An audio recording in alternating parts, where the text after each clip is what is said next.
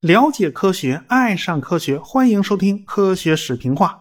咱们上文书说到啊，普福回到了英国皇家海军，这才是他最喜欢的工作啊。他就开始对他的航海日志进行升级改造啊。他对天气的记录呢变得越来越详细了，而且还更加清晰明了。而且他开始使用自己定下的风级表来记录风的大小啊，这一切就可以量化了。后来呢，他就被派到了小亚细亚半岛去搞测绘工作，这是人家奥斯曼土耳其帝国的地盘嘛。当时的奥斯曼土耳其帝国是一个地跨亚非欧三洲的大帝国，后了后来周围的领土基本上就丢的差不多了，只剩下了安纳托利亚核心区，也就是今天的那个现代土耳其的地盘。反正这块地区当年呢是属于东罗马帝国，是个历史悠久的地方。有很多的文化古迹。当时的欧洲人管小亚细亚半岛靠近地中海的那一面海岸呢，叫做卡拉马尼亚啊。这片地区就是普福测绘的重点了。他发现了一座文化古迹，被称为哈德良之门。这个哈德良之门呢不大，两边呢有两座方形的塔楼啊，大概高度是八米的样子。这个塔楼有点像长城上那个烽火台啊。这两个塔楼之间有一个非常精美的石拱门，是三连拱，三个门洞啊。这座城门非常的精美，它本质上呢是一座凯旋门啊。因为哈德良皇帝要访问，他们就给造了一座门嘛。但是这个规模呢比较小，呃，能有这种发现呢，也算是普福这一次测绘工作的一个成就。安纳托利亚沿岸的小镇很多，有不少呢历史非常悠久，比如说啊。有个小镇叫阿亚斯啊，这个地方你要往前追溯的话，可以一直追溯到赫梯帝国啊。从那时候这就是个港口了，因为这个地方过去是个交通要道。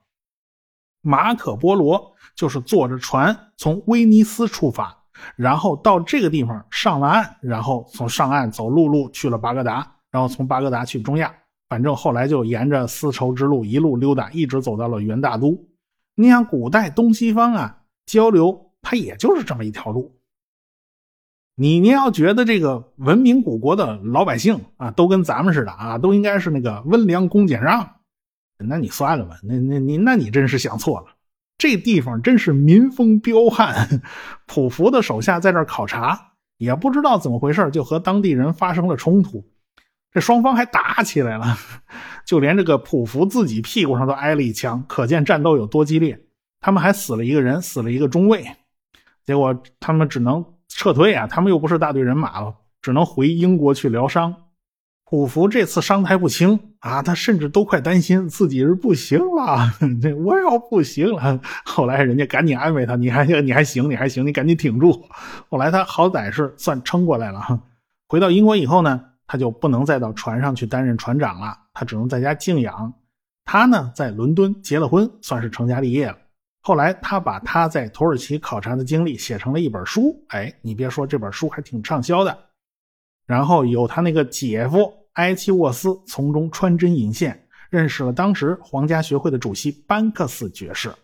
啊，这个就问他：“你这普福在地地中海沿岸考察，这个科学成就够不够资格进你们皇家学会啊？”啊，那个班克斯爵士一看啊，那个够了，够了，然后就顺利的让普福加入了英国皇家学会。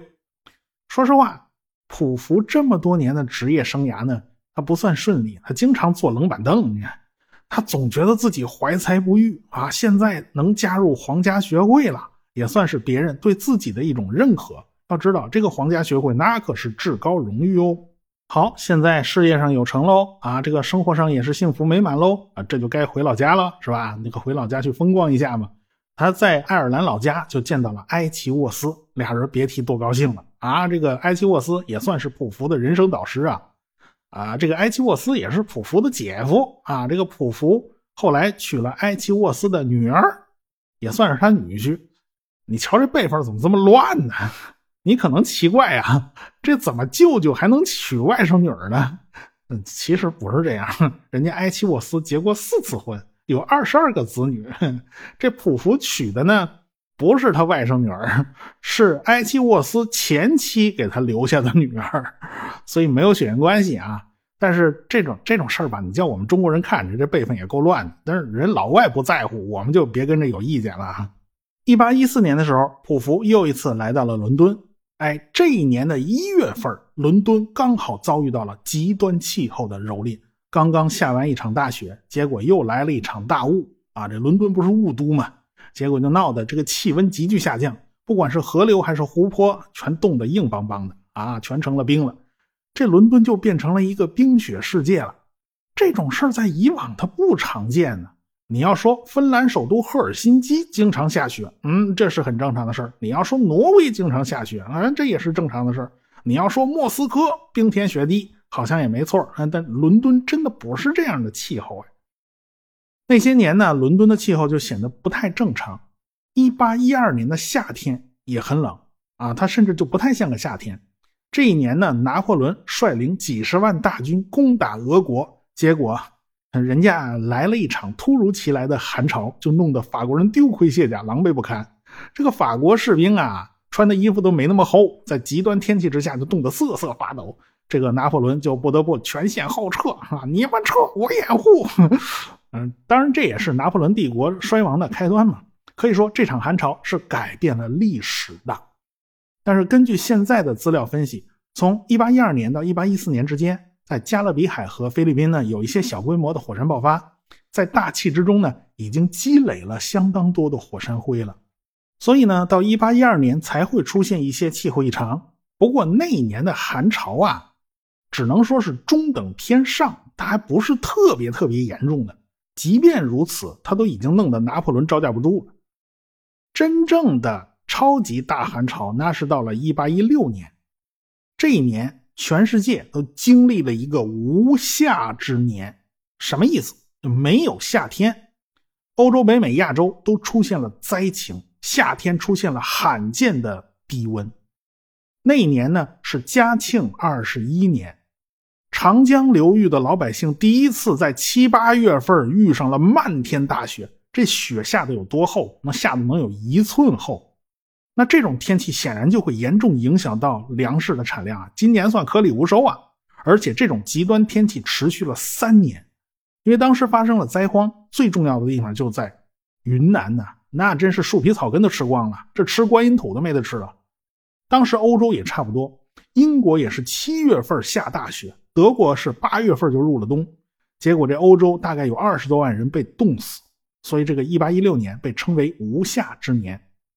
那关汉卿都说呀，这个六月飞雪那是千古奇冤呐，人这有冤情啊！人瞧我们都是现代人哈，这不信这个，你去翻翻当年的历史，就会发现印尼的坦博拉火山刚好是那一年爆发的啊！这一切都是坦博拉火山爆发造成的蝴蝶效应。这场大喷发呢，是从1815年的四月份一直持续到了七月份。这是世界上有历史记载以来最大的一次火山爆发。这个火山爆发发出的巨响，在两千五百公里之外都能听得清清楚楚。喷出的岩浆总量是一千四百亿吨啊，大概那个体积火山灰吧，大概是一百四十立方公里的火山灰，可见这数量有多大。总能量相当于五万颗广岛原子弹。说实话，人类的力量在大自然面前真的是不值一提啊！人家大自然动动小指头就叫你灭绝啊！所以咱们人还是慎着点啊，这个好自为之。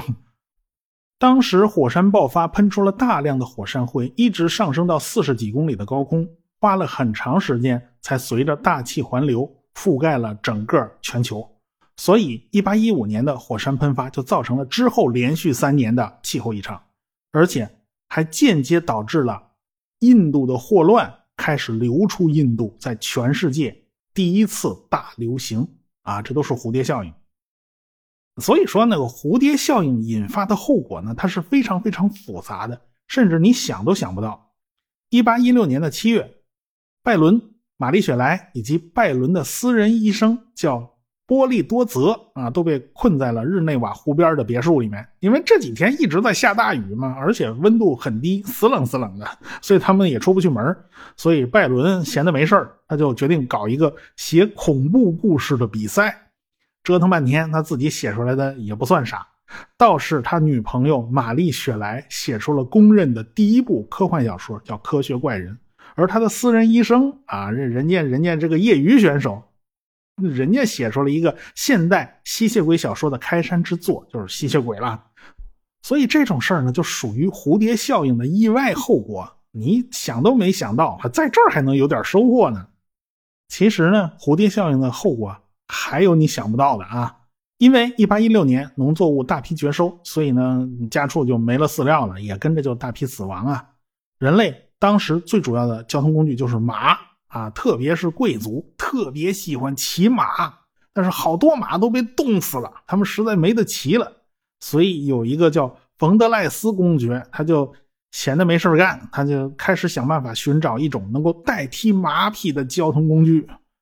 一八一七年，他就在德国的曼海姆发明了一种叫双轮跑动机，那在一一八一八年在法国取得专利。这种双轮跑动机说白了就是现代自行车的雏形。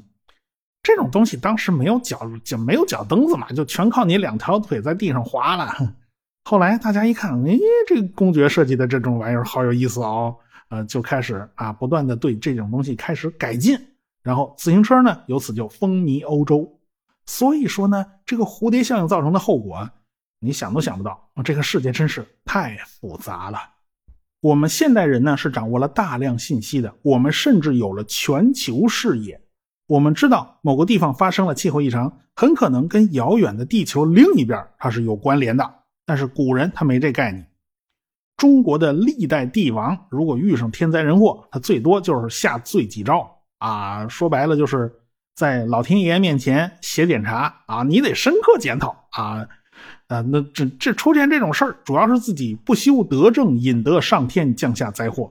然后呢，你得表示表示啊，你得不衣素食，吃顿饭咱就少点几个菜了啊，这个生活简朴一点。然后呢，不能住在正殿啊，你跑到偏殿去居住啊。明朝嘛，就是没事就搬到武英殿去居住。其他的，你叫皇上干啥呢？他啥也干不了啊，他啥也不会啊。当然，人家外国就不流行这一套了啊！你也没见过什么国外有了天灾人祸了，什么国王跑出来下个罪己诏，把自己骂一顿，人人家不干这种事儿哈。不过人家媒体很发达，所以当时呢，英国各家报纸的评论员就开始了群嘲模式。哎呀，就嘲笑科学家们都是废物啊！你们这帮人怎么对天气现象就是一头雾水嘞？啊，指望你们帮忙，啥也帮不上哎！对于这些言论呢，像普福这样的。他就只能苦着脸摇摇头，他又没有什么办法。毕竟当时的气象学刚刚萌芽，还真是俩眼一抹黑。所以人家媒体说的倒也是没错啦。不过当时对于天气的研究呢，也不是完全没有进展，有很多人都在默默无闻的做着自己的工作，只是大家呢没把这些信息汇集在一起。啊，他们实在是太低调了一点比如说啊，有个英国画家叫 Constable，他就痴迷于天上的云彩啊。这家伙从小就酷爱绘画，后来呢还经人介绍进入了皇家美术学院学习。这个 Constable 呢就非常想模仿历代大师们的风格啊，这个学学这个达芬奇呀，学学米开朗基罗呀，但是学来学去都学不像，他自己也挺灰心丧气的啊。咱干脆就别当画家了，咱回老家当个磨坊主就算了。不过他在老家农村呢，活得倒是无拘无束，也没人管他啊。他有机会去近距离观察大自然呢。他呢特别喜欢画天上的云彩，因为天上的云彩有一种特殊的明暗光影。要知道，光是可以一定程度上穿透云雾的，然后这些光就会在云彩的内部扩散，然后衰减。这样呢，从外边看起来就有了一种非常特殊的明暗效果。用现在三维渲染的术语吧，叫次表面散射 （SSS） 啊，计算起来还挺费 CPU 和 GPU 的。它这个手工绘画呢，它没办法啊，它不能靠算，它只能靠细致入微的观察。所以你想把云彩画的生动、画的精确，挺不容易的。偏偏这个 Constable 呢，就对这个画云彩特着迷啊，所以他每幅画他尽量把这视野呢往上摇啊，就是把这镜头往上抬啊，这样的话呢，就能给天空留出更大的面积。所以这么一干呢，这地面景物它不就小了吗？所以这种画呢，它经常卖不出去。人家要给我那庄园画个哦漂亮的外观啊，你给我画了一天云彩，你你这画的是什么？这画他只能自己留着。当然了，你你要画个朵朵白云天上飘啊，这也还是挺招人喜欢的啊。有有的那个日本卡通片那个云彩就画的特招人喜欢，是吧？他偏偏画的就不是这些，他画出来那个云呢，体积庞大，就像城堡一样，向着阳光那面啊，它洁白灿烂。但是背着阳光那边就乌漆麻黑。用现在的术语来讲，他画的都是积云，他甚至画的是雷雨云。他那个脾气呀，他不给你画个满天乌云，他就算很收敛了，你还要他怎么样？所以当时这些艺术家都这癖好啊，你希望他给你设计一个小洋楼，结果他给你设计了一个红砖厕所，这个没办法。所以呢，他这种艺术风格在当时就很不讨喜啊，甚至有人就从他这儿买了一幅画，回家还得找人啊，这个把天空涂掉，重新画一遍。好在油画的遮盖性很强，是可以把原来的画面覆盖掉的。但是你这个你何苦来呢？你干脆别找他画不就完了吗？所以尽管 Constable 是个画家，他并不是研究气象学的，但是。他好歹开始严肃认真的在研究云彩的各个细节。那过去的人都没这么较真儿啊！天上的云彩看上去是千姿百态，什么样的都有，但是它内部到底存在着什么样的规律呢？其实早在1802年就已经有人对天上的云彩做出了一个大致的分类。这个人叫霍华德，他发表了一篇论文，叫做《论云的形变》。这篇论文一开篇呢，就是发牢骚，就是抱怨啊。他就描述了一下过去大家对人的认识。当时大家都已经知道了啊，天空中的云彩实际上就是水蒸气的凝结物嘛。这云的外形之所以千变万化，就是因为它的形状完全是由风塑造出来的。所以研究云的形状，实际上就是捕风捉影。如果你认为风是毫无规律的，那么云的形状也就是没有规律的。但是霍华德认为啊，这种想法是错的。他研究了大量的文献记录，而且他深受当时林奈分类学的影响，所以他构思出了一套云朵的划分体系。他把云划分成三个主要的类别，就是卷云、积云和层云。所谓的卷云，就是在高层大气之中形成的那一丝儿一丝儿的那种弯曲的云彩；所谓的积云呢，就是一坨一坨的云彩，它有的长得像馒头，哎，有的长得像围棋子儿，有的长得像扁豆，有的像像菜花，反正都是一坨一坨的。层云呢，就是一种宽广而且连绵不断的水平云层啊。当然啦，除了这三种基本形态，还有很多混合形态，比如说啊。卷层云、卷积云、层积云，什么积卷层云，反正都是排列组合。你最多再加点形容词，比如说比较高的那叫高积云，那高层云；然后能下雨的什么什么积雨云、雨层云，诸如此类的，反正你去排列组合吧。霍华德呢，对于天气现象的研究和记录都比较深入，他从小自己就做雨量计呀，就做温度表的。啊，所以他从小就干这种事儿了。一八一七年，他在伦敦北部的一个叫托特纳姆的地方，他做了一个七课时的讲座。后来，他的讲稿呢被汇编成了一本书，这就是著名的《气象学七讲》。在这本书里面，他的理论升级了。霍华德是基于高度，把云划分成了七个变种体系，而且在这本书的最后一章，讲述了各种各样的现象，包括什么。流星啊，极光啊，都讲了。当时很多人还把流星当作是一种天气现象。流星尾迹的确是在大气层里面，但是这这种事儿实在不算是个天气现象。当时的人呢是脑子一锅浆糊，这个对很多事儿他不明白啊。他把大气里面看得到的那些什么发光的、什么什么雷电呐之类的和彗星之类的，还有流星，全都混成一锅粥了。他们全都放在一块儿算。后来呢，是多亏了美国的富兰克林做了一个著名的那个雨天用风筝引雷的实验啊，就是这个天打五雷轰的那种实验。当然，富兰克林算是运气好，他并不是真的把雷引下来，否则他真把雷引下来，他早就死翘翘了。他只是汇集了一点大气之中的电荷，但是他这种作死的举动吧，就引得欧洲很多科学家都开始学他，开始效仿。那还真有不怕死的。后来俄国那个利奇曼不就是被雷打死的吗？他也就成了第一个因为电气试验而牺牲的科学家，所以在研究雷电的过程中啊，这付出的代价是大了点哦。所以那时候人们刚刚搞明白了哦，天上打雷和摩擦起电的那个电呢，它是一码事儿，其他的还有好多事儿没搞清楚呢。但是人类这个动物吧，他就特别着急，嗯，他就秉持一个腰里揣着个锤子，看什么都像是钉子的态度，然后他就把大气层里很多现象都当作是放电了。比如说极光和流星，他们都当做是放电，所以这种事儿在当时是难免的。不过呢，霍华德在这本书里面还是有一个非常重要的贡献，那就是给气象学做了一个明确的定义。他认为啊，气象学是一门研究大气、天气现象、季节变化以及它们所呈现出的各种有趣现象的科学。呃，所以呢，气象学就成了一个专门的学问。后来这本书嘛，就被认为是历史上第一本气象学教材。霍华德还对后来伦敦地区的大气现象和气候特征做了研究，他首次提出了热岛概念，这也是对城市进行气象学研究的第一人。